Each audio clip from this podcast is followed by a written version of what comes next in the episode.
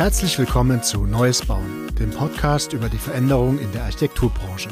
Das Team des Architekturbüros Büro Hauser spricht mit VordenkerInnen und PlanerInnen über Nachhaltigkeit, Kulturwandel und über positive Zukunftsvisionen.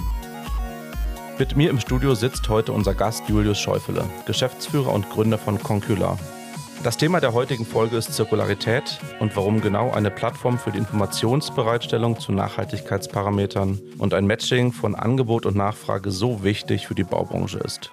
Wir sprechen auch über das Gründen und Erfolgsgeschichten von Concula. Herzlich willkommen, Julius. Ja, vielen Dank für die Einladung. Lass uns gleich mit dir starten und dann spannen wir so einen mhm. kleinen Bogen. Äh, genau, wer bist du und was machst du?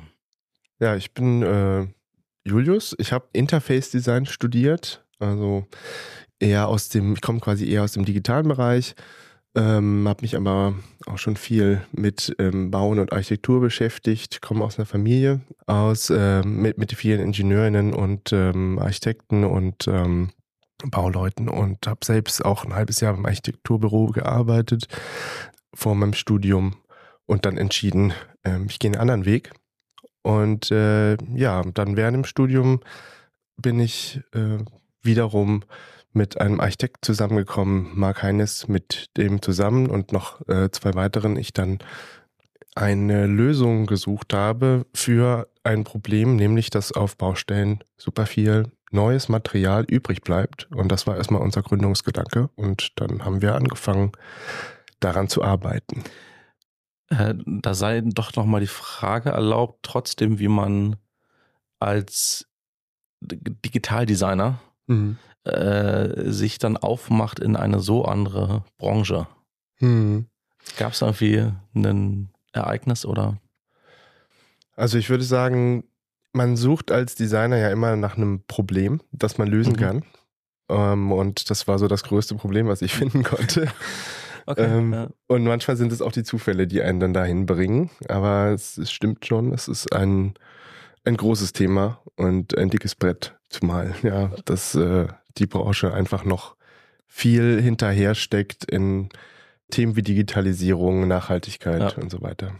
Das ganze Thema Nachhaltigkeit ist natürlich, ähm, also natürlich ein wahnsinniges Thema. Ne, die Baubranche, das wissen wir auch, ist für gut zwei Drittel der ähm, von dem ganzen CO2-Emissionen äh, zuständig, weltweit, global zumindest. Und da gibt es natürlich ganz viele Ansätze und ihr seid ja, finde ich, einen Ansatz gegangen, den, auf den man zuerst gar nicht so kommen würde. Ja, man würde sich jetzt erst die Baufirmen angucken. Mhm. Vielleicht, dass man die digitalisiert, dass die effizienter werden, dass die mhm. mehr auf ihre Materialien achten oder auf die BauherrInnen gucken, dass die irgendwie sich so für das Thema Nachhaltigkeit begeistern und einfach mhm. mehr ausgeben für nachhaltigere Materialien oder auf die PlanerInnen selber, dass die da irgendwie pushen. Warum habt ihr denn so einen Weg gewählt, eine Softwarelösung zu schaffen? Ja, also das, das Thema ist ja eigentlich, wenn wir uns anschauen, was passiert auf Materialebene, da werden Gebäude gebaut aus Rohstoffen, die in der Natur, in der Umwelt gewonnen werden und werden dann beim Abriss als Abfall ja, deponiert zum großen Teil, mhm. teilweise recycelt, ähm, aber das, da hört es dann eigentlich schon auf. Ja, und dadurch entsteht nicht nur super viel Abfall, es, es müssen immer neue Materialien produziert werden, äh, weil die, diese alten Rohstoffe verloren gehen in diesem Moment.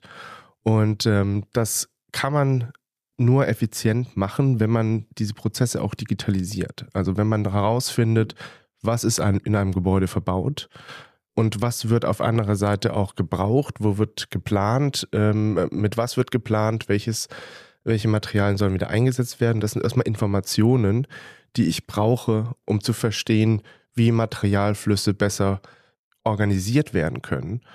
Ähm, und deswegen liegt dem zugrunde erstmal ein, ein, äh, ja, eine Datenbank an Informationen, die ich dann zusammenbringen muss. Und das geht nur, wenn ich das also wenn ich das in einer gewissen Breite machen will, indem ich das digital organisiere. Mhm. Das heißt, dass ihr dann auch bei euch im Team vermutlich überwiegend Leute habt, die ähm, erstmal weniger mit dem Bauen zu tun haben, sondern eher mit dem ganzen Thema Daten analysieren, Daten aufbereiten. Daten speichern, das ein Interface bauen, dass man die, die Daten lesen und bearbeiten kann. Stelle ich mir das so richtig vor? Also es gibt eigentlich zwei Komponenten dieser Kette. Das, das eine ist, man kann es nicht alles digital lösen. Man braucht einen digitalen Unterbau, aber es gibt immer noch, äh, also Planung ist immer hoch individuell. Jedes Gebäude, was ähm, rückgebaut wird, hat seine Spezifika, hat seine, seinen Fahrplan. Ähm, man muss genau schauen, wie die Sachen eingebaut sind. Ähm, das ist jedes Mal auch ein Stück weit anders. Und das Gleiche ist auch in der Planung. Jedes Gebäude, was mhm. geplant wird, ist irgendwie anders. Das heißt, diese Komponente kann ich nicht rein digital oder automatisiert lösen. Das heißt, in unserem Team gibt es einen ganz, ganz großen Teil an Bauingenieurinnen, an Architektinnen, an äh, Umweltingenieurinnen, die ähm, sich dann um diesen Teil auch kümmern und äh, diese Logistikkette oder die Wertschöpfungskette dazwischen von Rückbau bis wieder Einsatz des Materials organisieren unterstützt letztendlich durch, äh, durch Software. Das heißt, wir haben digitale Tools zur Datenerfassung im Bestand, wir haben digitale Tools für die Planung, äh, wie die Materialien dort äh, wieder eingeplant werden können und was das Ganze auch bilanziell bedeutet, also welcher CO2-Fußabdruck da im Zweifelsfall eingespart wird oder welche Abfallmengen und welche Ressourcen. Ja. Du hast das Unternehmen gegründet, mitgegründet und bist heute Geschäftsführer. Was ist denn deine, deine Rolle so im, so im täglichen Doing bei euch? Meine Rolle ist vor allem der, der digitale Teil, sag ich mal, als, als Aufgabenbereich, das zu leiten. Das heißt, das Team zu organisieren, was äh, die Software entwickelt, was die, die Daten organisiert und ähm, was auch die Schnittstellen dann zur, äh, zu den Teams darstellt, die äh, tatsächlich dann auch im Gebäude sind oder mit den Auftraggebenden in Kontakt sind. Zudem als Geschäftsführer habe ich natürlich auch noch viele andere Rollen, die da mit ja. dranhängen, die eher das Strategische oder ja. die, ähm, ja, die Geschäftsprozesse abbilden. Aber so meine Hauptverantwortlichkeit ist ähm, das, die Produktentwicklung. Ja bevor wir ein bisschen in das ganze Thema, ähm, was ihr macht und warum ihr das macht und den Impact, den ihr euch erhofft, dann einsteigen, mich würde noch mal interessieren, wie ihr euch als Team aufgesetzt habt oder aufgebaut habt. Also ihr seid ja viele unterschiedliche Leute, mhm. vielleicht auch an unterschiedlichen Standorten, könnte ich mir gut vorstellen. Mhm. Erzähl mal ein bisschen was dazu. Ja, also wir haben unser größtes Büro in Berlin ähm, im Impact Hub und inzwischen zwei Außenstellen in ähm, Stuttgart und Düsseldorf. Mhm. Und dann nochmal einzelne Personen in München, äh, Frankfurt und äh, Hamburg, um einfach dort auch nah an den Projekten zu sein und äh, nah mit den Auftraggebenden vor Ort in Kontakt zu bleiben. Ähm, genauso auch wie eine Abwicklung dann vor Ort äh, machen zu können. Das heißt, äh, das ist erstmal so von der Breite der Aufbau und dann, wie gesagt, dieser Split aus Fachwissen, ja. was dann die Produktentwicklung beeinflusst, ja, weil viele Informationen ähm, zu bewerten oder überhaupt wie, wie Material klassifiziert werden kann und so weiter. Das muss natürlich irgendwo entwickelt werden aus Fachwissen heraus. Das fließt in unsere Datenstrukturen ein, ähm, fließt in unsere Softwareentwicklung ein. Und auf der anderen Seite kommen dann wieder Tools dabei raus, die die tägliche Arbeit unterstützen, unsere eigenen Teams, aber auch eben unserer Kunden und Kundinnen. Ja. Lass uns jetzt mal einen kleinen Bogen spannen oder weiterspannen und ein paar Begriffe klären. Mhm. Ähm, ich habe bei euch auf der Webseite so ein paar Begriffe gefunden. Einer ist Zirkularität. Mhm. Einer, der auch ja ganz viel gerade rumschwirrt, sehr modern ist, ist der Begriff Urban Mining oder sowas wie Cradle to Cradle. Es gibt ja so verschiedene Begriffe, mhm. die das beschreiben, was ihr macht oder halt die Themen, die ihr beackert. Was ist denn für dich so der, der wichtigste Begriff von den dreien? Hm, ich würde sagen, als Hauptüberbegriff würde ich immer Zirkularität oder auch einfach äh, quasi, äh, je nachdem wie spezifisch man es nimmt, Circular Economy oder Circular Construction dann nochmal spezifischer äh, nehmen als Begriff. Ähm, da geht es erstmal darum, Kreisläufe zu mhm. schließen. Und Kreisläufe zu schließen bedeutet gerade in der Hierarchie auch der Circular Economy, dass man nicht nur eine, ein Prinzip äh, dieser, dieser Kreislaufschließung ähm, sich anschaut, wie zum Beispiel Recycling, sondern es bedeutet, dass man eigentlich eine äh, dieser Hierarchie folgt von, was kann ich erstmal vermeiden, was kann ich erstmal anders denken, wo kann ich erstmal den, den, ja, den möglichst wenig invasiven Weg wählen und geht dann runter, okay, wenn das nicht vermeidbar ist, dann versuche ich möglichst hochwertige Wiederverwendung zu schaffen, äh, die Materialien eins zu eins in, in ihrer Funktion erhalten bleiben und wieder genutzt werden. Wenn das nicht geht ähm, oder dafür noch ein zusätzlicher Aufwand entsteht, dann ist es Aufbereitung, ähm, also äh, Refurbishment. Und wenn das nicht geht, dann komme ich ins Recycling und danach kommen wir eigentlich eher schon in so einen zerstörerischen mhm. Teil. Ja, also Recycling schon damit schon angefangen, aber es wird dann quasi immer noch minderwertiger, was Richtung, Richtung Abfall dann geht einfach. Deswegen finde ich so das als Überthema wichtig äh, zu verstehen, ähm, dass wir dieses gesamte Spektrum auch anschauen und gucken, dass wir uns da auch von oben nach unten durchbewegen mhm. und nicht sozusagen die, die, die nächste logische, der nächste logische Schluss aus dem Abfall heraus wäre nur das Recycling, weil damit hat man erstmal nur den, den geringsten Impact geschaffen. Ja. Ja. Aber es ist ja so ein klassischer Ansatz, den man so ja. im Blut hat, einfach. Ja, es ist in Deutschland auch ein bisschen geprägt durch den Begriff Kreislaufwirtschaft, den ich jetzt auch nochmal reinwerfe, also, der zwar sich wo man sagen würde, okay, Circular Economy kann ich übersetzen mit, mit Kreislaufwirtschaft. Das Problem ist aber so ein bisschen, das ist anders geprägt in Deutschland. Mhm.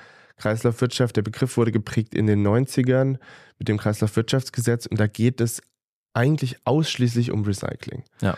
Und da sind wir Deutschen auch mit, unseren, mhm. mit unserem äh, Verständnis hängen geblieben ja. an diesem Begriff. Deswegen versuchen wir den Begriff eigentlich ähm, ja gar nicht so stark zu nutzen, sondern ähm, dann eher den englischen Begriff zu nutzen. Man könnte es auch übersetzen mit zirkuläre Wertschöpfung, aber dann steigen die meisten aus. Das wird dann schon, äh, da wird es dann, wird's dann ein Konstrukt irgendwann. Aber Kreislauf, das Wort an sich ist ja schon verständlich eigentlich. Ja. ja.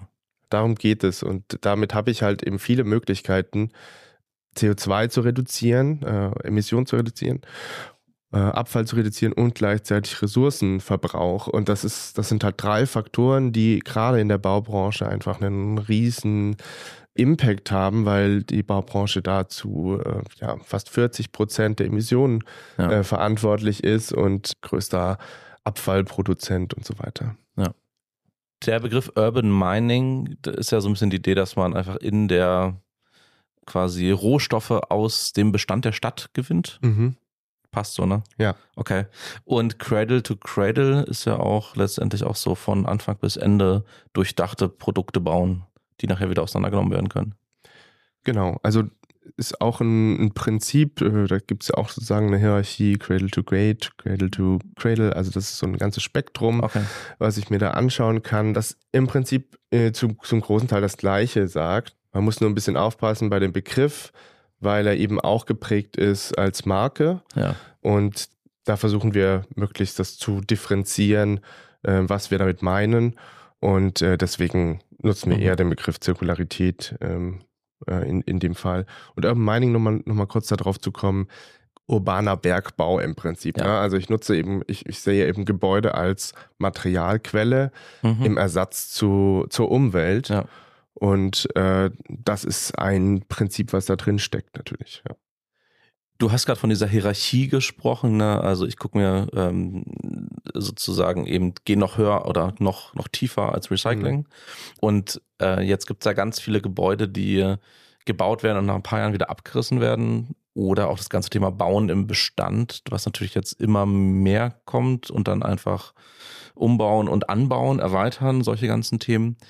Aber das steckt ja alles eigentlich in eurer, äh, sag ich mal, Eigenbetrachtung ja drin, weil ihr ja eigentlich ganz zum Anfang an die Kette zurückgeht. Mhm. Ja, also wir kommen in ein Gebäude rein äh, und das war letztendlich auch die, die Hauptaufgabe, erstmal diese Message rüberzubringen der ersten Jahre, wie wir mit Concula am Markt sind. Möglichst eben früh im Prozess, wo, ähm, sagen wir mal, idealerweise noch nicht mal die Entscheidung gefällt ist, muss, muss dieses Gebäude wirklich komplett abgerissen mhm. werden.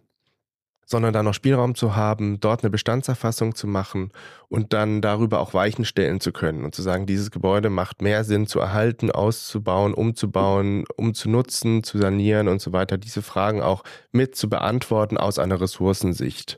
Ja, wir, wir sind jetzt nicht in dem energetischen Bereich unterwegs, ähm, wenn ich das Gebäude behalte oder ja, verändere oder abreise. Also früh im Prozess rein und dann habe ich die Möglichkeit, eben Bauen im Bestand auch zu ermöglichen. Und dann habe ich auch die äh, Möglichkeit, wenn dann ein Rückbau, sei es auch nur ein Teilrückbau, stattfindet, die Informationen, die in diesem Moment aufgenommen wurden, zu nutzen, um die Materialien äh, in neue Projekte ja. zu vermitteln. Ich stelle mir das so vor, dass ihr, es braucht ja sozusagen immer Angebot und Nachfrage ein Stück weit. Mhm. Also ähm, oder lagert ihr einfach Material mal auf gut Dünken einfach ein und guckt, vielleicht gibt es ja in den nächsten fünf bis, Jahren, fünf bis zehn Jahren jemanden. Wie macht ihr das?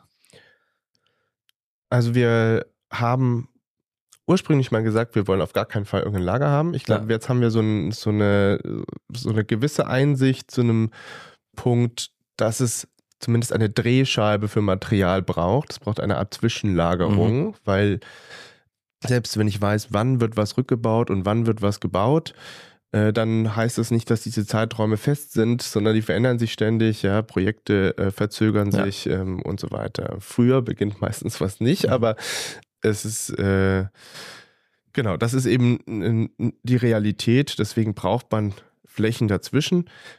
Wir haben auch einzelne Materialien, wo wir wirklich sehr gut inzwischen wissen, dass ähm, es dafür einen Bedarf gibt und dass wir das auf jeden Fall losbekommen. Mhm. Was wäre das?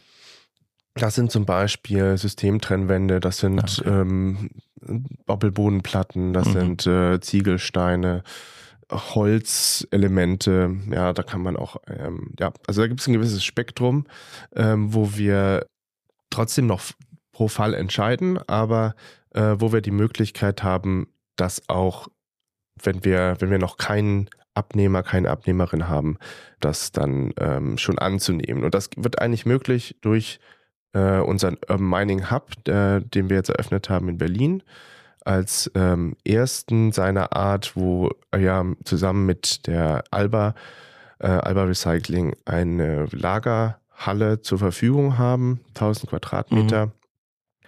Und wo diese Materialien dann äh, zwischengelagert werden können. Das, äh, das ist das Hauptprinzip natürlich, ja. dass, dass man vorher schon weiß, wo das Material hingeht, aber wo wir eben auch diese, ich sag's mal, noch Experimente machen können mit Materialien, wo wir schon äh, den Bedarf kennen und uns da rantasten. Ja. Mhm. Ähm, man darf sich nicht vorstellen wie ein, wie ein Baumarkt oder sowas. Ja. Es ist wirklich ein, ein Lager und die Vermittlung passiert auch immer mit den äh, Kontakten, die wir haben und über unsere, ja, über unsere Plattform, über unseren Shop auch. Ähm, das heißt äh, digital. Ja. ja. Wenn jetzt aus so einem Gebäude die Materialien äh, ausgebaut werden, dann sind die auch teilweise verbaut oder schmutzig oder ne, gerade im Fall von Klinkerstein irgendwie noch mit Zement und Mörtel dran und so. Bereitet ihr das alles auf? Wir arbeiten in dem Fall mit den Rückbauunternehmen ja, zusammen. Okay. Oder auch mit äh, Handwerksbetrieben, mhm. äh, je nachdem. Und äh, genau, also die Materialien werden vor Ort so aufbereitet, dass sie dann weiter genutzt werden. Mhm. Das ist eigentlich der, der, der, übliche Fall. Es gibt dann für bestimmte, also da sprechen wir jetzt immer über, man muss eigentlich sehen, für jedes Material, jedes Bauteil habe ich ein bisschen einen anderen Prozess. Das ja. macht es auch so komplex. Okay. Ja. Es gibt für Materialien, wo wir zum Beispiel einen Hersteller kennen, haben die Möglichkeit, dass wir die Materialien an den Hersteller zurückgeben und ähm, die dann für die Aufbereitung und ähm, auch wieder für die in, äh, für den Vertrieb in den Markt äh, dann zuständig werden. Mhm. Ja, da gibt es einige Beispiele, äh, mit denen das gut funktioniert und äh, wo das Interesse, das, also das Interesse daran wächst. Ähm, das liegt auch an der Natur der, der Auflagen, die Hersteller inzwischen haben ihre CO2-Emissionen über die Wertschöpfungskette ja. zu messen und so weiter, Abfall zu reduzieren, ähm, auch Recyclingmaterial wieder einzusetzen mhm. und solche Sachen. Also da gibt es auch eine Motivation, das zu erreichen. Das ist immer ein sehr schöner Fall, weil dann hat, kann man auch die äh, Gewährleistung und ähm, mhm. Prüfung und so weiter über den Hersteller dann wieder garantieren. Mm, bei anderen Materialien, ähm, wie einem Ziegelstein, was dein Beispiel war, äh, da muss man das Material erstmal in die Form bringen, also ohne, ohne Mörtel, ähm, wieder irgendwie ähm, einsatzfähig. Man kann es testen über Institute, Materialprüfungsinstitute und äh, man kann es auch wieder rezertifizieren lassen über die gleichen Zertifizierer, die wir nutzen für neue Baustoffe. Ja. Das heißt, man muss eine Art Wertschöpfungskette für diese Materialien aufbauen. Das sind dann auch gar nicht so viele mehr, ähm, deswegen geht das. Ähm, aber es sind es ist natürlich schon, ähm, ja, es ist nicht ein, eine Antwort mhm. auf alle Materialien. Komplex. Ja. Sehr komplex. Wenn man jetzt mal dann ähm, so sich anguckt, welche Services ihr anbietet für PlanerInnen, mhm. das ist mal so ein bisschen so mal so eine Perspektive also ihr habt dann sozusagen diesen eure Plattform, wo ich zum einen natürlich äh, quasi mir meine Nachhaltigkeitsparameter für bestimmte Materialien mir angucken kann. Das ist mal so das eine. Und dann äh, kann ich auch, dass man das Wort Shop benutzt, äh, sozusagen, äh, kann ich mir das wirklich so vorstellen, dass ich dann da auf die Plattform gehe und sage, ich brauche jetzt 1000 Ziegelsteine. Ja, geht auch. Ja. Okay. Hauptsächlich für die Materialien, für die wir sozusagen noch nicht direkt die, ja. die, die Abnehmenden aus den Projekten mhm. haben oder schon Kooperationen haben mit Herstellenden und so weiter. Die stellen wir dann öffentlich und da kann man sich dann auch mal, äh, kann man tatsächlich mhm. einfach bestellen. Allerdings sind die Materialien in dem Moment noch verbaut. Das heißt, die werden danach so. ausgebaut. Ja. Also man muss mit einer gewissen Zeit dann auch äh, rechnen. Äh, das funktioniert, äh, wenn man so im das Ganze in einem Planungsprozess betrachtet. Ne? Ich, ich, ich schaue mir Mater ich wähle ja Material aus und dann habe ich ja noch ein Weilchen, bis es wirklich mhm. eingebaut wird und in so einem Rahmen funktioniert das. Aber die Ideallösung ist natürlich, da nicht noch mehr über Informationen da zu arbeiten und direkt auch die mhm. Spezifika der Projekte zu verstehen. Und dafür haben wir ein, ja, ein Planungstool, mit dem kann ich äh, mein 3D-Modell hochladen. Wir schauen uns an, welche Materialien sind da drin verplant dann gebe ich an, welche, ähm, welche, welchen Zeitraum hat dieses Projekt, wann wird es gebaut, ja, und dann kann man gucken, welche Materialien passen dazu äh, und kann auch gleichzeitig eben auch bewerten. Also das, das Wichtige ist ja, dass wir verstehen, wie wir auch bauen in Zukunft. Ja. Das, das eine ist das Thema Urban Mining, das heißt, das Material zu gewinnen aus den bestehenden Gebäuden.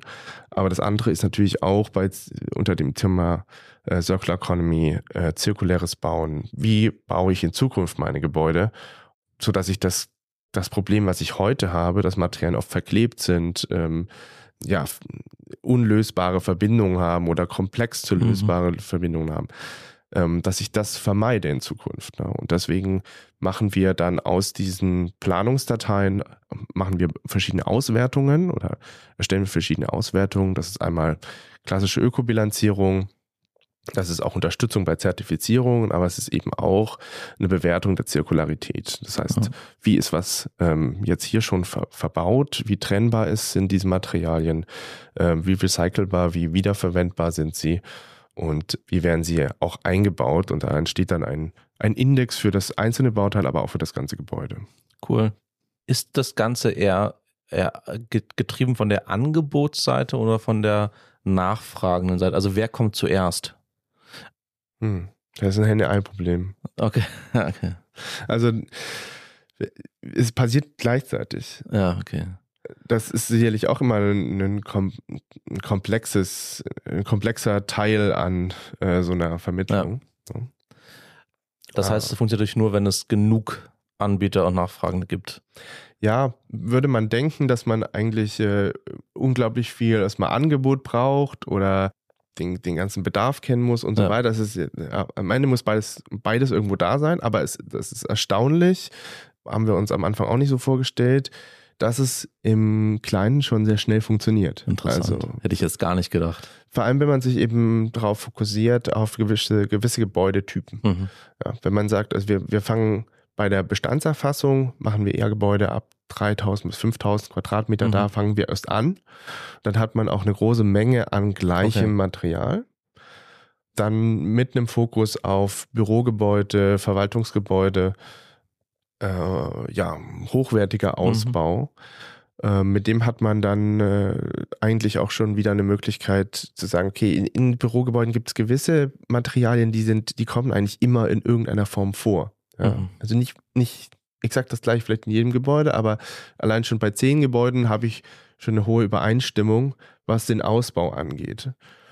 Das heißt, ich, ich habe so Systemtrennwände zum Beispiel, um irgendwelche Räume ähm, abzutrennen. Ich brauche Böden, das sind meistens irgendwelche Doppelböden, die, wo dann noch ähm, Strom verlegt wird und so weiter. Mhm. Das sind Kabeltrassen und so weiter. Das sind Leuchten. Und äh, da finden wir sehr viel Gleiches.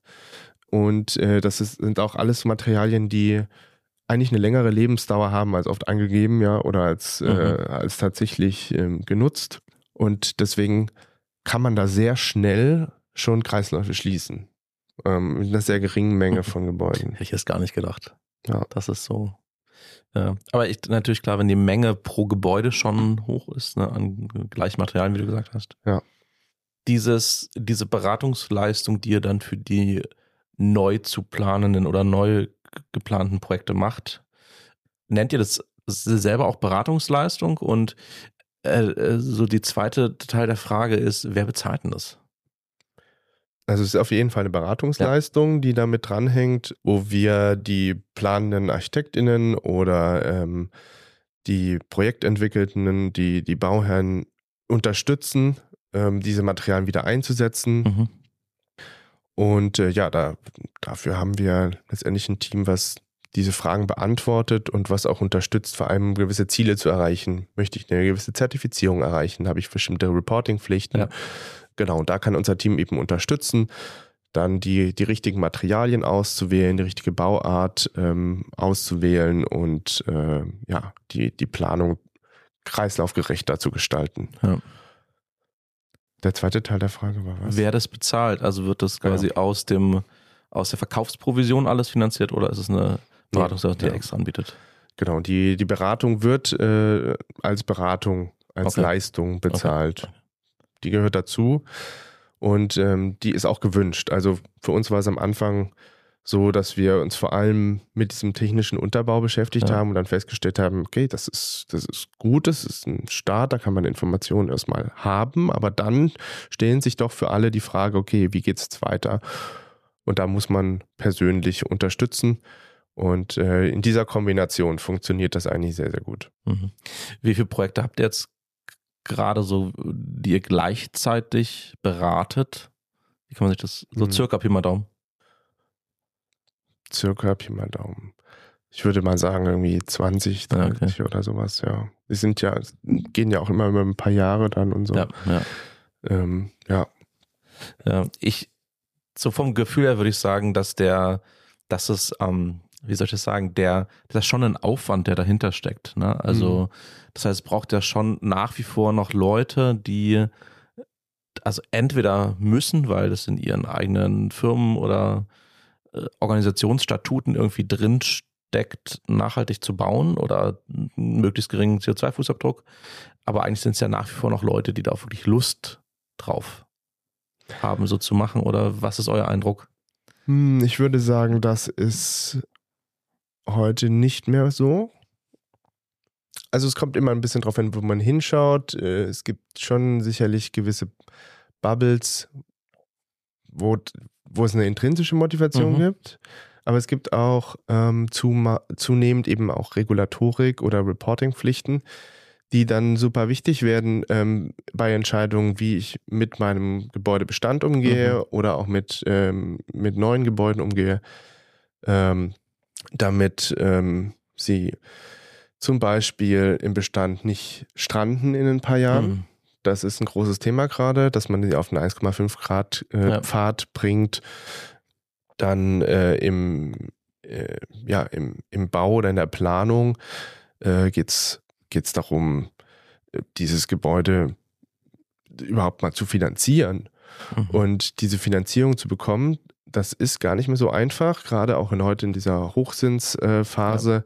Ja. Äh, das heißt, Banken setzen da, ja, haben da auch inzwischen einfach Auflagen äh, und checken durch, was wird denn hier jetzt eigentlich genau gebaut. Ja, da wird nicht mhm. mehr Geld einfach mit der Gießkanne ausgeschüttet, wie das noch vor ein paar Jahren war. Ja, ja, das ist gut. Und das ist natürlich auch ein dann ganz entscheidender Hebel. Ne? Das sind so ja. Sachen wie EU-Taxonomie äh, für Sustainable Finance. Das sind äh, Kriterien, die letztendlich Projektentwickelnde auch dazu zwingen, sich mit diesem Thema zu beschäftigen und zu, weil sie sonst einfach auch diesen Kredit gar nicht bekommen ja. äh, oder zu schlechten Konditionen und äh, das in dieser Phase gar nicht mehr möglich ist, dann irgendwas zu entwickeln. Mhm. Ja, also das ist, ich glaube, da kommt der Druck tatsächlich aus der Finanzwelt. Interessant.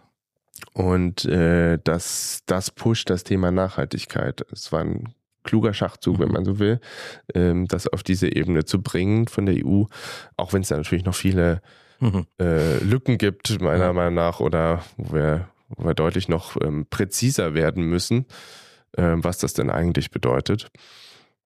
Aber ja, also das, das Feedback, was wir bekommen, ist, dass die Banken hier einfach einen Hebel haben oder nicht nur die Banken, auch einfach äh, Fonds und äh, ja. Fördermittel vielleicht auch, Fördermittelvergabe. Fördermittel natürlich hat auch damit zu tun. Es wird auch alles nachgeschärft. Ähm, auch äh, jetzt das QNG-Siegel beispielsweise, mhm. äh, was, was immer stärkere Anforderungen hat, mit dem ich da aber dann die Förderung abrufen kann, auch in, in, in Gänze äh, über die KfW-Bank und so. Das sind äh, alles Kriterien, die dazu führen, dass wir damit uns beschäftigen müssen, in QNG ähm, eine Ökobilanzierung mit einzureichen. Ne? Das, das sind einfach heute gute Richtungen auch, weil wir müssen in eine Messbarkeit kommen. Wir mhm. müssen, um irgendwie mal auch zu verstehen, wo stehen wir eigentlich auf dem Weg zu einem äh, Klimaziel, müssen wir ja Daten haben, die irgendwie ja. echt sind und die wir vergleichen können.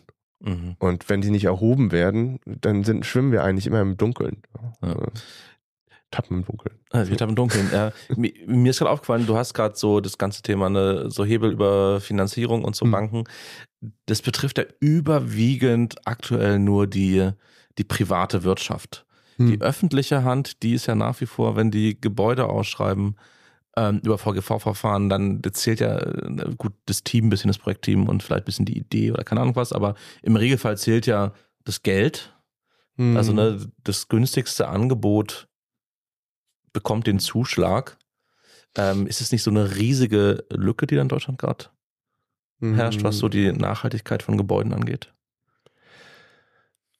Also ich sehe eigentlich, äh, dass es, also klar, der Hebel der Finanzierung äh, ist natürlich bei den Privaten hoch, ähm, aber die Öffentlichen haben andere Hebel. Also viele Portfolios, die wir kennen, ähm, also große Liegenschaften ja. beispielsweise ähm, oder öffentliche äh, Bestandshalter, im Wohnungsbau. Sehen, die gehen einfach, die haben ein bisschen einen anderen Weg, dahin zu kommen, aber auch für die betrifft das äh, QNG gekoppelt an BNB wieder vom System, dann, äh, betrifft die genauso. Mhm. Also äh, wir sehen es auch hier in, in Berlin mit der, ähm, mit der BIM, der Berliner Immobilienmanagement, ja. äh, die quasi selbst Materialpässe erstellen für ihre Gebäude im Moment die kleine Lager ähm, aufbauen, um mhm. Material zu vermitteln. Also äh, die haben auf jeden Fall das auch auf ihrer Agenda und ähm, versuchen sich diesem Thema mhm. anzunehmen und das, das zu lösen und zu koordinieren. Aber es ist natürlich eine extreme Herausforderung, wenn, äh, wenn ich das als, ja, als, als öffentlicher, als öffentliche Hand selbst alles auch nochmal aufbauen muss. Ja. Also ich sehe auf jeden Fall, dass es äh, nicht so ist, dass man jetzt hier die öffentliche Hand ähm, verliert auf diesem Weg. Ganz im Gegenteil. Mhm. Mein Eindruck ist immer nur, dass so, sobald wir jetzt bei unseren BauherrInnen irgendwie mit dem Thema kommen, da kommt man im Prinzip überhaupt nicht durch. Ja. Außer es gibt Leute, die Bürgermeister oder Bauamtsleiter, die sich mit einem Gütesiegel schmücken wollen. Mhm. Irgendwie eine DGNB-Zertifizierung oder so. Mhm. Dann funktioniert es total gut, weil dann machen die das natürlich, dann geben die das Geld extra frei, auch nochmal in späteren Planungsstufen nochmal alles umzuplanen, weil es dann auf jeden Fall doch DGNB-zertifiziert sein soll. Ähm, aber normalerweise kommt man da nicht weit. Hm. Also das Problem ist tatsächlich auch im öffentlichen Bereich die Vergabe oder Ja. das Vergaberecht. Und äh, genau wie das haben wir einfach noch viele Normen, Prozesse, Rechte oder Gesetze, die, die einfach das auch verhindern momentan oder Mhm. extrem schwer machen. Also, dass wir parallel auch schauen müssen, wie können wir unsere Gesetze anders machen und wie, welche, welche Normen und es ist alles standardisiert im Bauen, hat man so das Gefühl, es gibt für alles eine Norm. Ja. Ähm, da muss man sich auch wirklich mal kritisch hinterfragen, was davon im, hat denn eigentlich hier auch gerade einen großen Zielkonflikt, wenn wir auf der einen Seite sagen, wir wollen sicher bauen, das was absolut richtig ist, wir wollen ähm, äh, natürlich auch keine Schadstoffe verbauen und so weiter. Wir, wir, wir wollen letztendlich einen, einen standardisierten und vergleichbaren Prozess haben, den wir auch in seiner Qualität prüfen können. Und auf der anderen Seite haben wir ähm, das Thema Klimakrise, wir haben Pfade einzuhalten, wie wir uns dekarbonisieren. Und das passt nicht immer zusammen. Also Nee. das, das, da brauchen wir mehr Experimentierraum auch. Und ich glaube, das ist auch ein großes Problem, dass wir sehr wenig lernen. Also man muss sich ja vorstellen, grundsätzlich ist die ähm, Baubranche oder der Gebäudesektor immer schon im Nachteil, weil so ein Gebäude braucht fünf Jahre, bis es dann steht. Gerade so ein großes Gebäude oder so drei bis fünf Jahre, sag ich mal. Ja. Und dann habe ich eigentlich einen Erfahrungswert in x Jahren danach, also im Zweifelsfall, bis es wieder rückgebaut wird, irgendwie in Ja. Keine Ahnung, ja. Also da, da spielen wir natürlich, das sind Zeiträume von 10 bis hunderte Jahre. Ja. Das heißt, die Lerneffekte sind ultra langsam. Mhm. Wenn ich ein Auto produziere, dann habe ich das in ein paar Jahren, ähm, da erstmal die Produktion, aber dann auch schnell am Markt und habe auch schneller wieder, es gibt noch viel kurzlebigere Sachen, natürlich wie irgendwie ein, ein Smartphone oder sowas. Klar. Ja. Ein digitales Produkt. Genau, da, das ist noch schneller. Also ich lerne, lerne, äh, lerne ja genau durch diese Iterationen. Voll. Und wenn ich das nicht habe, weil ich, äh, weil es so lange Projektlaufzeit, äh, Projektlaufzeiten Mhm. gibt, dann ist das erstmal grundsätzlich schon mal sehr, sehr träge, da Informationen rauszuholen. Und dann muss ich wenigstens noch den Raum haben zu experimentieren. Und das ist im Bauen auch wieder schwierig, weil gerade wenn ich mich zum Beispiel an die Statik ranwage, da viel zu experimentieren, ist natürlich einfach auch gefährlich. Das ist super gefährlich. So, und äh, da haben wir einfach zu wenig Lerneffekte und Lernmöglichkeiten. Mhm. Es gibt jetzt in, in Bayern diesen Gebäudetyp E, Mhm. der auch diskutiert wird, ihn auszuweiten. E für ex experimentell. Und da hat man gewisse Möglichkeiten auszuprobieren. Äh, das ist, ist mal ein guter Weg, äh, weil wir müssen es, äh, wir müssen ja auch ähm, Fehler machen dürfen und können in irgendeinem Umfeld, der das, äh, das das erlaubt und äh, nicht äh, auch ähm, zu sehr in diese Sicherheitsaspekte reinfällt. Aber wir müssen es irgendwo an, anwenden und testen können und ja, einen anderen Typ von Gebäude bauen können, ihn rückbauen können und herauszufinden, hat das jetzt gut funktioniert, macht das Sinn, Ja. muss der Prozess anders sein und so weiter. Und diese Lerneffekte können wir einfach durch diesen, äh, so wie es jetzt ist, auch kaum abbilden. Ja, Ja. Das ist einfach schwierig. Voll. Es gibt natürlich auch so Forschungseinrichtungen, also die ETH Zürich, die in Mhm. ihrem Building Lab äh, natürlich ganz viel machen und forschen, aber selbst das sind ja, so Forschungsprojekte gehen ja auch lange, ne? Also ist ja nicht mal eben äh, kurz gemacht, was glaube ich auch vielleicht einen Impact haben könnte, so Sachen, wenn wir wirklich besser simulieren könnten, ne? Mhm. Vielleicht würde das irgendwie helfen, zumindest so Ja. den Impact abzuschätzen von Sachen. Gerade wenn man dann das Thema, gut, so Gebäudehöhlen, energetische Sachen und äh, Wärme und Licht, äh, das kann man ja alles schon ziemlich gut simulieren, aber auch das ist ja in Deutschland auch noch gar nicht Standard. Ne? Also mein Gebäude dahingehend zu optimieren, dass ich das eben simuliere, da kann man natürlich super dann auch so die Materialien mit rein simulieren und eben so zirkulare Ja. Gedanken. Ja, ich glaube, es gibt schon, also auf der Ebene viele Möglichkeiten oder wachsende Möglichkeiten, das Gebäudedesign zu Mhm. verändern, Materialwahl, so, das sind Dinge, die kann ich noch beeinflussen in einer relativ kurzen Zeit, wenn ich so will. Aber wenn es dann wirklich um Bauprozesse Ja. geht, dann sind da so viele Unternehmen, die zusammenarbeiten auf so einer Baustelle, die sich alle verändern müssen und die einfach ähm, ja, sehr, äh, keinen hohen Veränderungsdruck hatten viel, in lange Zeit. Ähm, das heißt, ja. Das Haben Sie den jetzt, den Veränderungsdruck, die Baufirmen? Naja, hm ich würde sagen, durch diese anderen Faktoren, die wir vorher besprochen ja. haben, durch Finanzierung, mhm. durch andere Planung, durch andere Instrumente und so ja. weiter, kommt man natürlich schon dahin, dass man das verändern muss. Und es gibt natürlich auch Leuchtbe äh, Leuchttürme in dem, in dem Bereich. Also, dass, dass es große GUs zum Beispiel sind, die sich als allererste jetzt auf den Weg machen, zu gucken, wie können sie selbst sich dekarbonisieren, mhm. weil das ihr, ihr eigenes Klimaziel ist oder ihr eigenes Nachhaltigkeitsziel ist. Mhm. So dass da schon eine Veränderung stattfindet, aber selbst das, das sind halt Tanker, die man Voll. da irgendwie umbauen muss. Ja. Und das braucht Zeit. Zeit. Äh, und wie, wie weit als kleinere Betriebe mhm. sind, äh, das kann ich nicht sagen, aber ich würde sagen, das ist äh, sicherlich noch ein, noch ein langer Weg. Apropos Leuchtturmprojekt, was ist denn so euer, oder andersrum gefragt, was ist denn dein Lieblingsprojekt, was ihr so äh, als Concula mit Materialien ausgestattet habt? Hm.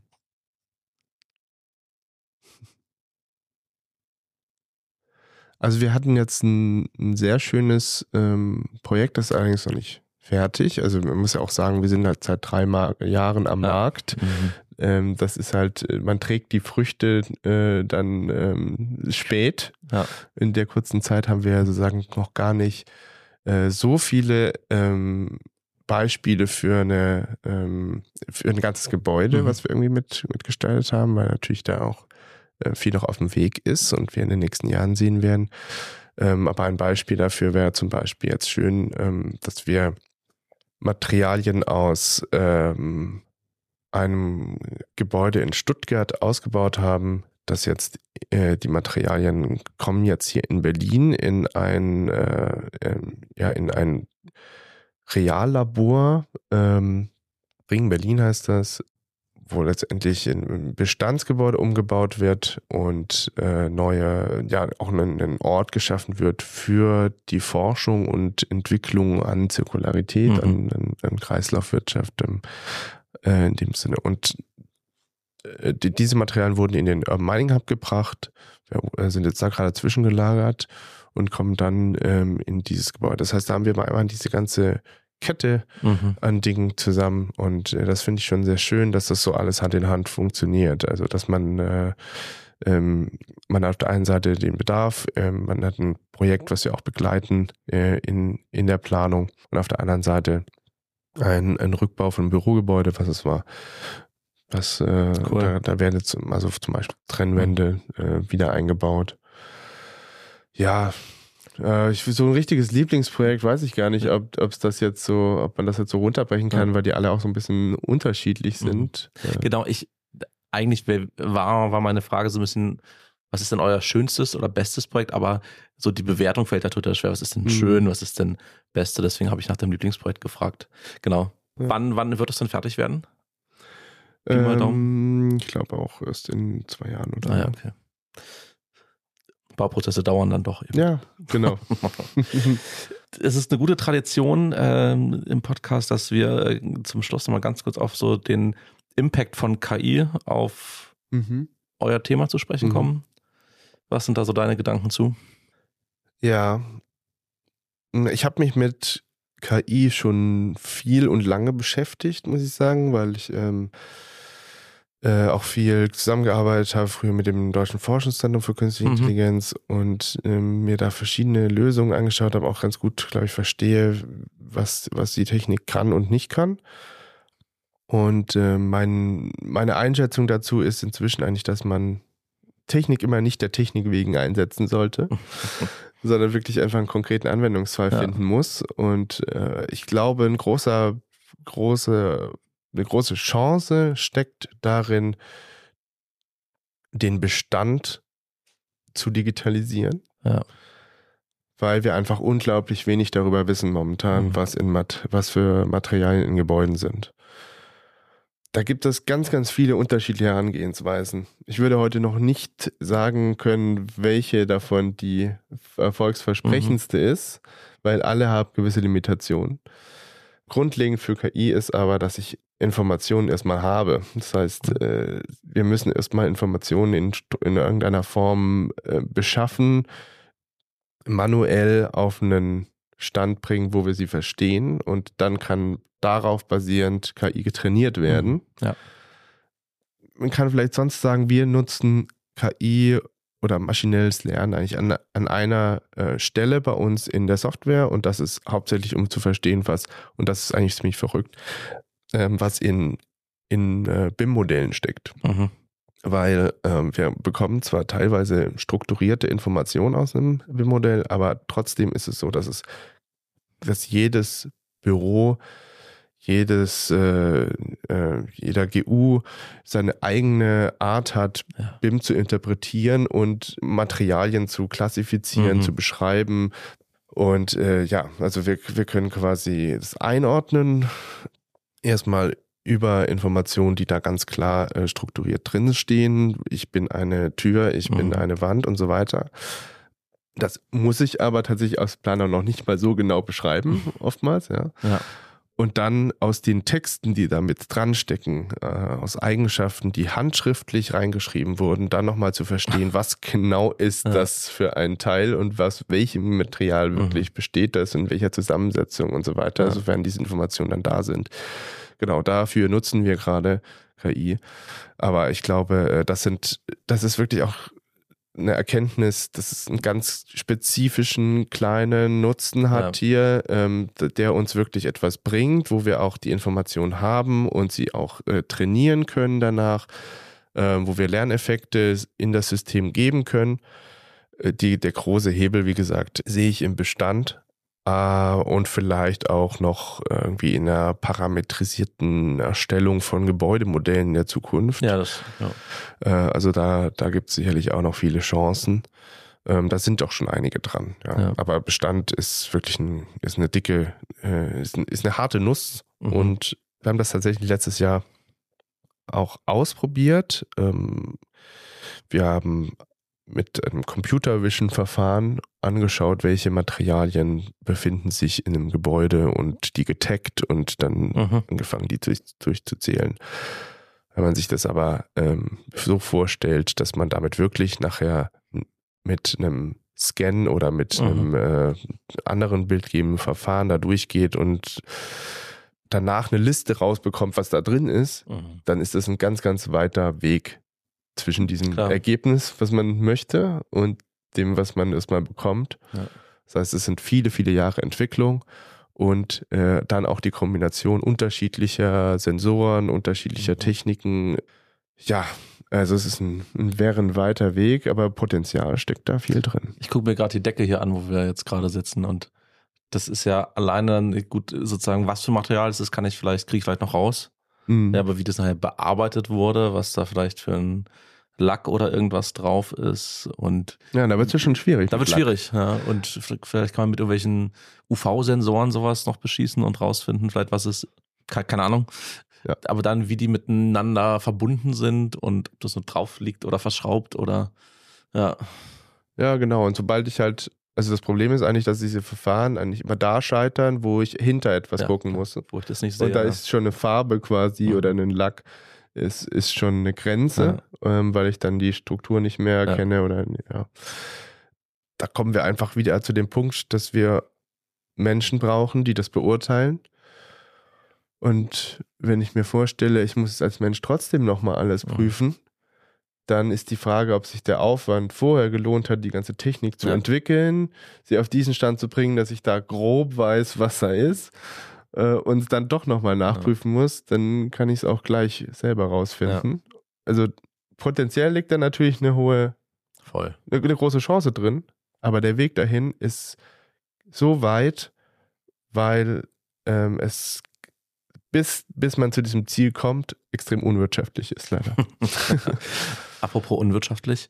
Ihr habt da gerade eine ähm, Finanzierungsrunde abgeschlossen über 2,5 Millionen. Herzlichen Glückwunsch dazu. Danke. Was habt ihr denn damit vor? Ja, das, das, die Finanzierung ist vor allem für die Produktentwicklung. Ja. Die ja, Technik ist Technik ist kompliziert, aufwendig, ähm, muss, muss, braucht einfach Ressourcen. Entwickler sind teuer. Genau, und eigentlich äh, kann man sagen, das ist der, der Mhm. Ort, wo wir das investieren und auch natürlich in Vertriebsprozesse und äh, ja, ein Einfach um breiteres Weiterzukommen, Netzwerk. weiterzukommen und Genau. mehr Impact zu haben. Ja. Cool.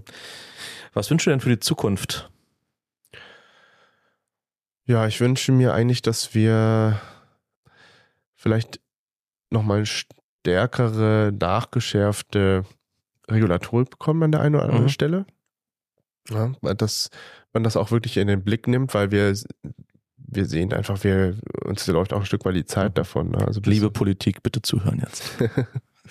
ja, genau. Also das, wir, wir müssen uns auf den Weg machen, da ähm, ganz klare Aussagen zu machen. We- Wenn wir ein irgendwie geartetes Klimaziel erreichen wollen, ähm, dann müssen wir dafür jetzt die Weichen stellen. Und von alleine passiert wenig.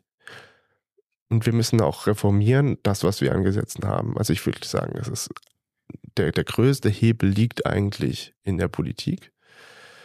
Ähm, die Wirtschaft ist, so was ich sehe, tatsächlich an vielen Stellen bereit oder schon auf dem Weg dahin, Mhm. weil sie es auch aus anderen Aspekten müssen.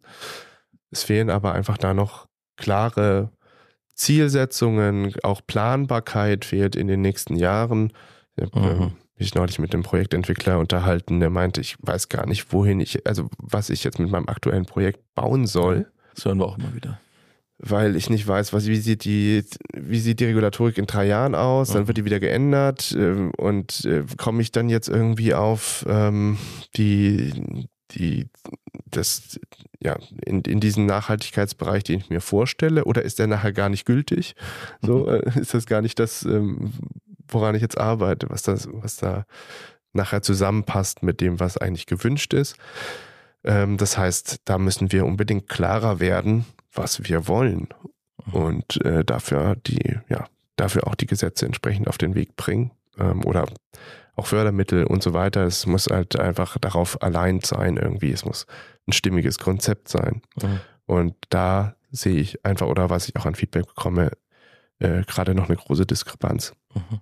Wenn ich jetzt Planerin bin und ich möchte mit dem Thema starten, mich auseinandersetzen oder euch mal äh, angucken, beschnuppern oder ausprobieren, wie kann ich das am schnellsten machen? Nein, am besten mit uns Kontakt aufnehmen und äh, dann, wenn es ein konkretes Projekt gibt, dann kann man da ansetzen. Ja. Äh, ansonsten kann man sich auch nochmal anschauen, was äh, wir schon an Tools bereitstellen für Projekte, an denen sonst gearbeitet wird, was äh, unterstützt beispielsweise auch in der Frage Nachhaltigkeitseinschätzungen Mhm. von Planung. Äh, wir, wir sehen auch gerade das Thema, ähm, dass ja, Fachkräftemangel im Prinzip da ist für, für NachhaltigkeitsexpertInnen. Äh, gerade in Architekturbüros ist aber immer eine zunehmende wichtige Frage ist, äh, wie kann ich mein Gebäude nachhaltig äh, gestalten und wie messe ich das Ganze auch, damit ich gute Argumente habe gegenüber meinen Mhm. äh, Auftraggebenden und da bieten wir Lösungen an und damit kann man starten. Also es gibt verschiedene Wege anzuknüpfen. Es kann das über das Material sein, es kann über eine Beratung sein, es kann aber auch über Tools sein. Mehr Infos dazu findet man unter www.concula.de. Ja. Julius, vielen, vielen Dank, dass du da warst. Danke dir, Ruben. Ciao. Ciao.